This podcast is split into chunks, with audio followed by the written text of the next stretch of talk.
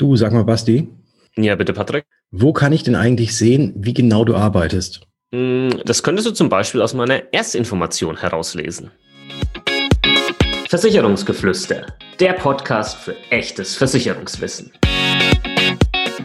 Denn wir haben einfach keine Zeit für großes Geschrei.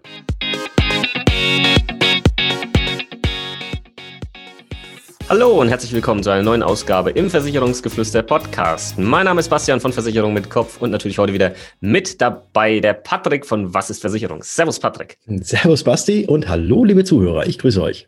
Wir möchten euch heute mal ein bisschen was erzählen über die sogenannte Erstinformation. Das ist wahrscheinlich etwas, was jetzt der Otto Normalverbraucher noch nicht so oft gehört hat. Für uns Versicherungsmakler ist das ja eine ziemlich wichtige Geschichte, ähm, wo wir auch rechtlich das ein oder andere beachten müssen und auch erfüllen müssen. Ich kann mich noch erinnern, Patrick, ganz, ganz, ganz früher, als ich angefangen habe in der Versicherungsbranche, meine Ausbildung dort gemacht habe. Ja. Da gab es noch sowas, das hieß Visitenkarte. Kannst du dich da noch dran erinnern? Das ist so Visitenkarten. Das war so aus Papier. Ja, da standen so Daten drauf. Meine war sogar aufklappbar. Ja, okay. kennt man heute teilweise gar nicht mehr. Und ähm, tatsächlich war das meine Erstinformation. Ja, tatsächlich. So etwas hatte ich auch und ich habe tatsächlich auch noch Wirklich, ich habe noch physische Visitenkarten, die ich aber irgendwie fast nie einsetze. Meistens äh, halte ich einfach mein Handy hin und dann sind, werden die Daten übertragen oder haben QR-Code, dass die Daten direkt ins Handy von meinem Gegenüber reingespielt werden. Aber ja, diese Visitenkarten äh, kenne ich und da gab es ja auch immer die kleine Visitenkarte, also eigentlich so diese normale Visitenkarte in, der, in diesem Scheckkartenformat, wie man das kennt. Und dann gab es auch immer noch diese große Visitenkarte und diese große Visitenkarte, die gibt es immer noch und die nennt sich ja mittlerweile, wie du es ja gerade auch schon angesprochen hast, Erstinformation, weil nämlich wir Versicherungsvermittler dazu nicht nur beauftragt sind, sondern auch verpflichtet sind, das Ganze eben bei dem ersten geschäftlichen Kontakt mit einem potenziellen Kunden zu überreichen. Und das Ganze ist auch irgendwo, natürlich, wir sind in Deutschland, auch irgendwo äh, festgeschrieben in einem Gesetz. Wie heißt das denn? Das Gesetz hat den schönen und relativ kurzen Namen Versicherungsvermittlungsverordnung. Abgekürzt Vers Ferm V. Ja. Und zwar dort der Paragraph 15. Ich glaube, den kennt äh, oder sollte zumindest jeder, Versicherungsvermittler auswendig kennen. Mhm. genau. Ja, da steht das drin. Ja. Ist es überhaupt ein Gesetz, wenn es eine Verordnung ist? Ich weiß gar nicht. Ähm, nee, weil Verordnung ja. ist tatsächlich kein, kein Gesetz, dann äh, entschuldige die, die falsche. Ja, nee, ich, ich hatte dich ja gefragt, so, in welchem Gesetz. Ja. Also ich war ja derjenige, ja, genau. der, genau, du, der gemacht du, hat. Du bist doof, ja. genau. Und, und, du bist drauf eingegangen. Ich bin voll drauf eingegangen. Ja, aber ich vertraue dir einfach zu, zu sehr. Ja, das ist auch, ist auch sehr, sehr gut, sehr gut. Und äh, dieses Vertrauensverhältnis, das kann man natürlich auch mit dieser ersten Information aufbauen, weil da stehen nämlich ganz viele Dinge drin, die man eben ja über, übermitteln muss oder die man eben seinem potenziellen Kunden oder seinem Kunden eben wie gesagt beim ersten geschäftlichen Kontakt übermitteln muss. Äh, früher war es tatsächlich in Paragraph 11. Also wenn ihr irgendjemanden findet, der euch mal so eine Erstinformation gibt, wo äh, Versicherungsvermittlungsverordnung Paragraph 11 draufsteht, dann weist ihn mal hin, dass es seit zwei Jahren jetzt der Paragraph 15 ist, wo das Ganze drinsteht. Und es ist auch so, dass tatsächlich im Gesetz es eigentlich, oder in der Verordnung, Entschuldigung, es eigentlich so drin steht, dass diese Sache in Papierform übergeben werden muss. Allerdings gibt es dann auch noch ein bisschen weiter unten die Ausnahme, dass das Ganze auch im Online-Vertrieb oder auch beim Mailversand möglich ist. Allerdings muss wohl auch irgendwo immer die Möglichkeit bestehen, dass der Kunde das Ganze auch in Papierform erhalten könnte, wenn er es denn möchte. Genau, ja, aber die Welt, in der wir leben, wird ja immer digitaler und ähm, ich sage hier auch ganz klar, wenn man halt Sachen dann nicht mehr drucken muss, ähm, dann ist das natürlich auch sehr angenehm und schont natürlich auch ein bisschen die Umwelt, anstatt dass man dann da mit Visitenkarten um sich schmeißt ja, oder irgendwelchen ausgedruckten DIN A4-Blättern, mhm. die mit Verlaub äh, überreicht werden und dann in 98 Prozent der Fälle halt wahrscheinlich in der Ablage P landen. Mhm. Gut, aber jetzt, es ist ja eine Verordnung, und man muss das Ganze überreichen. Und jetzt gehen wir mal darauf ein, was denn da überhaupt drinstehen muss.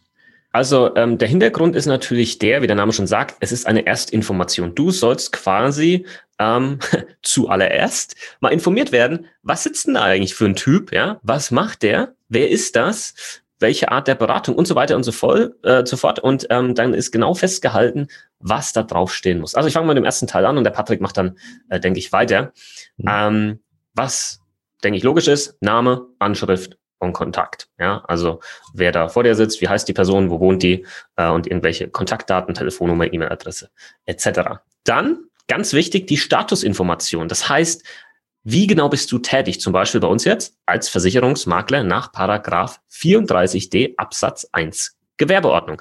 Denn so kann das dann genau zugeordnet werden, wie derjenige eben arbeitet. Und da kann es dann zum Beispiel auch Unterschiede geben, wenn zum Beispiel jetzt jemand halt nicht Versicherungsmakler, sondern vielleicht Versicherungsvertreter ist. Und ja, das ist ein Unterschied. Hm. ähm, ja. ja. ja. Und genau das äh, muss dann auch drin mitstehen. Und dann sind alle Vermittler in Deutschland im Vermittlerregister eingetragen. Das muss da auch draufstehen. Also deine Vermittlerregisternummer, die kann man dann auch nachlesen im Vermittlerregister. Kann man gucken, oh, passt das denn alles? Ja, stimmt das auch? Und die Anschrift der zuständigen Behörde, was in der Regel die IHK dann halt hier ist. Das steht alles drauf, aber das wäre ja noch nicht genug, wenn man das nur übermitteln müsste, sondern es wird, es wird eben auch mit gefordert, dass da drin steht, welche Art der Beratung man anbietet. Also da muss das dann genau stehen. Ähm, ich vermittel Versicherungen oder ich äh, vermittel auch dann zusätzlich noch irgendwelche Bausparverträge und äh, was man sonst so alles noch äh, vermitteln kann und wie, wie diese Art der Beratung ist. Und dann natürlich auch etwas ganz Wichtiges, wie denn derjenige vergütet wird. Also läuft das Ganze jetzt einfach nur über ein Beratungshonorar zum Beispiel oder läuft es eben wie bei uns als Versicherungsmakler darüber, dass wir Provisionen erhalten für die vermittelten Verträge? Genau, oder ist es vielleicht sogar eine Mischung aus beidem, was ja grundsätzlich möglich wäre. Genau. Ähm, ja, also das ist natürlich äh, wichtig und das solltest du auch, wenn das nicht klar ist, im Vorfeld ähm, immer mal nachfragen. Ja, ich denke mal, also wir gucken zum Beispiel, dass das super transparent äh, schon auf unserer Webseite zum Beispiel erklärt ist, da wir halt der Meinung sind, ähm, das soll im Vorfeld schon 100% klar sein, damit es im Nachhinein nicht irgendwie dann so, äh, äh, ja, jetzt, jetzt kommt noch eine Rechnung oder wie? Und so, nee, nee, nee, äh, kommt keine Rechnung mehr. Ah, okay. Ja, und dass das halt, dass dann diese Geschichten halt einfach im Vorfeld schon geklärt sind. Dann auch ganz witzig noch, ähm, was auch abgefragt wird oder du hier äh, mit reinschreiben musst, ist, hältst du irgendwo Beteiligungen, zum Beispiel an anderen Versicherungsunternehmen oder so, ja? ja. äh, ich glaube, zehn Prozent ähm, genau, ist, ist hier dieser, dieser Wert, der, der hier relevant ist, mhm. dass dann quasi drin steht, nein, ähm, ich halte keine Be Beteiligung ähm, an, keine Ahnung, anderen Versicherungsunternehmen. Oder aber wenn du halt welche hältst, ja, von über zehn Prozent irgendwo, dann sollte das dann da wahrscheinlich auch drin stehen. Ja, ja das ist halt eben auch dafür da, ob, ähm, ob das tatsächlich eine gewisse Unabhängigkeit äh, genau. Äh, gegeben ist oder nicht. Ne? Also ja. wenn ich jetzt, wenn ich jetzt äh, 50 Prozent von Allianz halten würde, ähm, dann wäre ich wahrscheinlich nicht so unabhängig in meinem Handeln. Aber dann würdest du aber wahrscheinlich auch nicht mehr als Versicherungsmakler tätig sein, wenn du 50 Prozent von der Deswegen habe ich es genannt. Ich glaube auch nicht. Nee, äh, also das, das ist eben, das ist eben wichtig äh, dafür, um eben diese Unabhängigkeit und nicht, dass man irgendwo von abhängig ist oder dass man irgendwelche andere, irgendwelche Interessen ähm, quasi, quasi hat und dann eben nicht mal dieses ähm, ungebunden sein da hat. Ja, und dann gibt es noch etwas, was, glaube ich, ähm, nicht verpflichtend ist, ähm, es anzugeben, was aber trotzdem jeder Versicherungsvermittler äh, eindeutig haben muss, weil er ohne das überhaupt gar keine äh, Registrierung bekäme und keine Zulassung bekäme. Äh, das ist diese sogenannte Vermögensschadenhaftpflicht. Da gibt's ja auch, da gibt's wirklich ein Gesetz drüber, dass wir Versicherungsvermittler ja eine Vermögensschadenhaftpflicht Versicherung benötigen, damit wir überhaupt diese Zulassung haben. Und die könnte auch mit in der ersten Information drinstehen, ist aber jetzt nicht unbedingt eine Pflichtangabe, weil das eher eine Voraussetzung ist, dass wir eben unseren Beruf überhaupt ausüben dürfen. Genau, ja, das heißt quasi, wenn, wenn wir mal Mist bauen sollten, ja, wovon wir nicht ausgehen, aber kann ja in der Theorie passieren, ist ja auch irgendwo eine Art äh, Schutz des Kunden, ja, diese Geschichte. Die schützt jetzt äh, klar irgendwo auch uns, ja, wenn wir mal Mist bauen und dann da ein großer finanzieller Batzen irgendwie gezahlt werden muss und wir können das äh, privat nicht leisten, ja, oder wollen es privat nicht leisten, dann, dann äh, kann die hier anspringen. Auf der anderen Seite, wenn wir es nicht können, ja, dann wäre es natürlich doof, wenn der Kunde dann auf, auf dem Schaden sitzen bleibt und so leistet das dann halt die Vermögensschadenshaftpflicht. Ähm, Genau, und die muss hier vorhanden sein mit auch diversen äh, Mindestversicherungssummen. Ist, glaube ich, aktuell knapp unter zwei Millionen ähm, pro Versicherungsfall, ähm, wenn ich mich mhm. nicht, wenn ich nicht ganz falsch ja, jetzt liege. Ja, das war, das ja. irgendwas mal 1,15 Millionen. Ich weiß auch nicht, wie, wie die auf diese Summe gekommen sind, äh, so in dem Rahmen, aber es wurde auch wieder erhöht. Ähm, aber das ja. ist, ja, aber das, das haben alle Vermittler, äh, da könnt ihr sicher sein, haben so eine Vermögensschadenhaftpflichtversicherung. Ja, oder man ist halt über das, oder das Versicherungsunternehmen, wenn man halt Vertreter zum Beispiel ist. Genau. Ja, dann, dann haftet dann halt das, das Unternehmen hier irgendwo. Da muss man sich allerdings jetzt also keine, keine Sorgen machen, dass jetzt jemand ja. so etwas nicht hat, weil dann würde das ganz schnell gemeldet werden und dann wird man die Zulassung auch verlieren.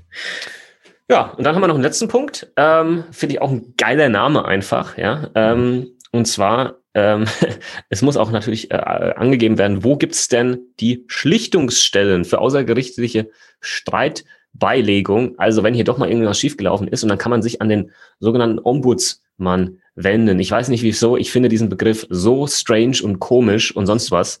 Ähm, Ombudsmann, ich habe mich damals in der Ausbildung äh, schon irgendwie jedes Mal, wenn jemand Ombudsmann sagt, ja, keine Ahnung, ist ja. überhaupt nicht witzig, ja, ist auch nichts irgendwie äh, was, was, ähm, weiß ich nicht, irgendwie ähm, auf andere Art und Weise witzig wäre, aber ich finde den Namen einfach komisch. Mhm. Ombudsmann, ja, das ist der Typ, an dem man sich dann wenden kann, ähm, wenn irgendwas schiefgelaufen ist, bevor er halt irgendwas vor Gericht geht und der vermittelt quasi, ja, so eine Art Mediator zwischen dann ähm, den, den Parteien und du musst als Kunde darauf hingewiesen werden, wie man den erreichen kann, wo der sitzt und so weiter und so fort. Ja.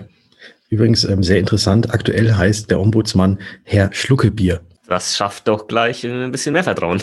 Ja, absolut. Äh, ähm, unheimlich. Ich habe, äh, wir können, wir können jetzt ja mal auch auf einen anderen äh, Podcast. Also wahrscheinlich interessiert das jetzt unsere Hörer nicht, aber äh, es gibt ja den, den äh, Makler- und Vermittler-Podcast von unseren sehr geschätzten Kollegen Nico und Thorsten. Und die haben äh, im jüngsten Interview haben sie eben den Herrn Schluckebier interviewt. Äh, auch mal sehr interessant, äh, auch die Historie von ihm. Er war ähm, Richter, war Staatsanwalt und alles Mögliche. Und der ist jetzt eben der Ombudsmann. Aber er ist nicht alleine da. Also es ist ähm, natürlich äh, gibt es da auch noch mehrere Leute, mehrere Ombudsmänner sozusagen. Aber das ist das ist eben diese ähm, Schlichtungsstelle, die von den Versicherern eingerichtet wurde, äh, auch unabhängig natürlich, äh, an die man sich wenden kann, bevor man jetzt irgendwie dann zu einem Anwalt oder dann doch tatsächlich irgendwie vor Gericht ziehen möchte. Äh, Finde ich eigentlich eine ganz gute Sache, dass da so ein Mediator, dass es so etwas gibt und dass man den auch anrufen kann. Du sag mal, Patrick. Ja. Gibt es eigentlich auch Ombudsfrauen? Äh, Gibt es bestimmt. Ja. Gibt es bestimmt. Ich glaube nicht, dass in da in der Behörde nur Männer sind. Ja. Aber da müsste man auch mal hier gendermäßig, ne? Also das müsste man wahrscheinlich anpassen, ja. ja. Das sollten wir jetzt mal wieder ein paar Millionen reinbuttern, ja, um ja. so einen Begriff zu ändern. Ja. Weil irgendjemand meint, dass irgendjemand anders sich davon äh, angegriffen fühlt, das aber eigentlich nicht der Fall ist, aber ähm, sollte man mal machen, ja. Ombudsmann, mhm. Frau und ist divers. Divers. Ja. Ja, ja, sieh mal an. Vielleicht haben wir da jetzt was angestoßen. Mal gucken, was passiert. Wir halten euch auf dem Laufenden. Schauen wir mal. Schauen wir mal, was wir da hinkriegen. Ja, und ähm, wenn diese ganzen Angaben da gemacht sind, mehr muss jetzt auch nicht drinstehen. Äh, dann ist das Ganze vollständig und äh, ihr merkt ja wahrscheinlich, äh, das Ganze würde wahrscheinlich nicht auf so eine ganz kleine Visitenkarte alles draufpassen. Und deswegen wird das eben ja auch, wie ich es vorhin schon gesagt hatte, große Visitenkarte genannt.